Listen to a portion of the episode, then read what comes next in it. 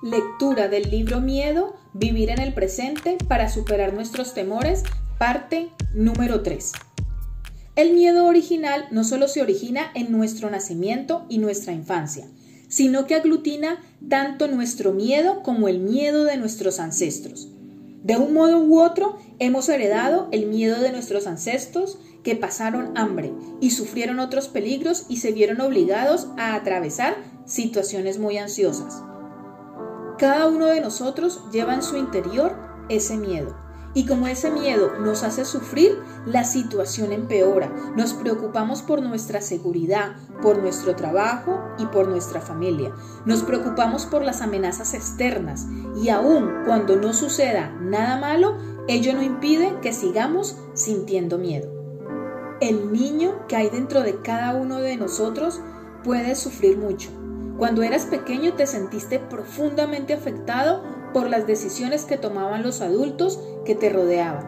Un niño es muy impresionable. Aún antes de nacer, el niño escucha sonidos y puede distinguir las canciones de los gritos. Somos capaces de grandes cambios, tanto internos como en nuestra capacidad de influir en el mundo que nos rodea pero a menudo estamos tan asustados que no sabemos bien qué hacer. Basta entonces con practicar el caminar consciente y en el respirar conscientemente para cultivar la energía de la plena conciencia y de la comprensión. Es la comprensión la que nos libera del miedo, de la ira, del odio. El amor solo puede crecer en el suelo de la comprensión. Cuando decimos que cuerpo y mente están conectados, no nos referimos tan solo a nuestro cuerpo y a nuestra mente individual.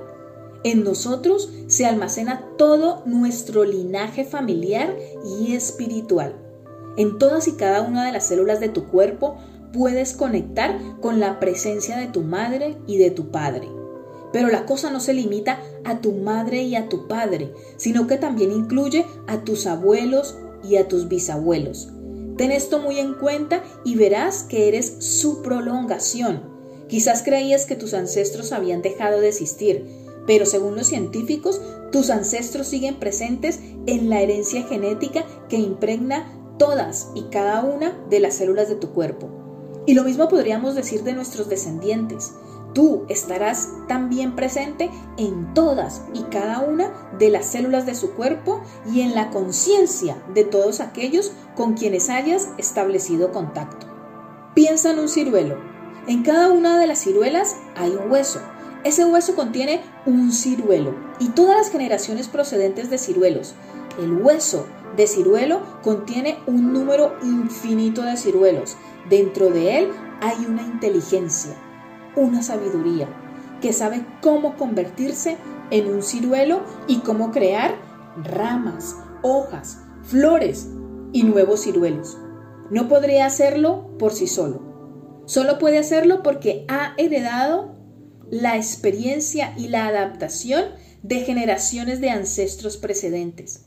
Lo mismo sucede contigo.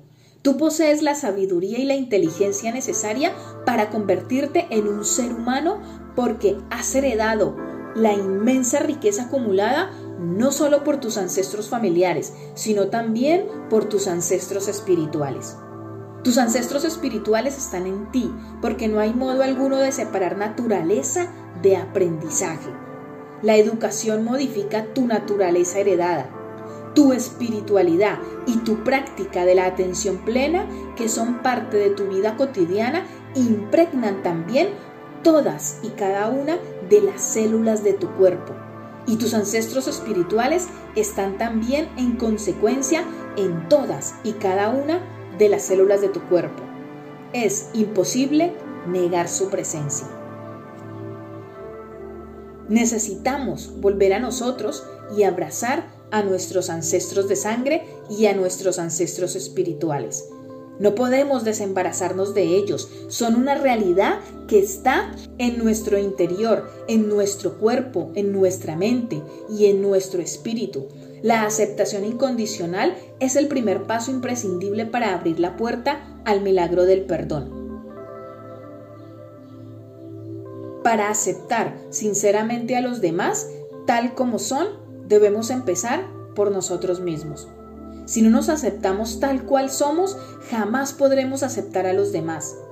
Cuando me miro, veo cosas admirables y hasta extraordinarias, pero también sé que hay en mí aspectos negativos. El primer paso, pues, consiste en reconocerme y aceptarme tal cual soy. Inspira, expira, visualizando a tus ancestros y viendo sus aspectos positivos y negativos. Y acéptalos sin vacilar.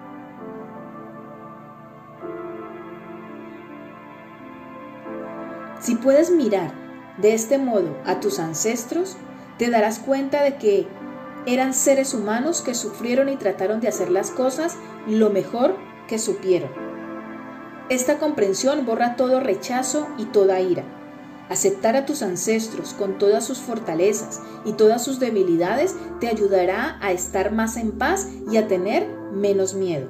También puedes considerar ancestros por haber nacido antes que tú, a tus hermanos y hermanas mayores. También ellos tienen, como nosotros, fortalezas y debilidades.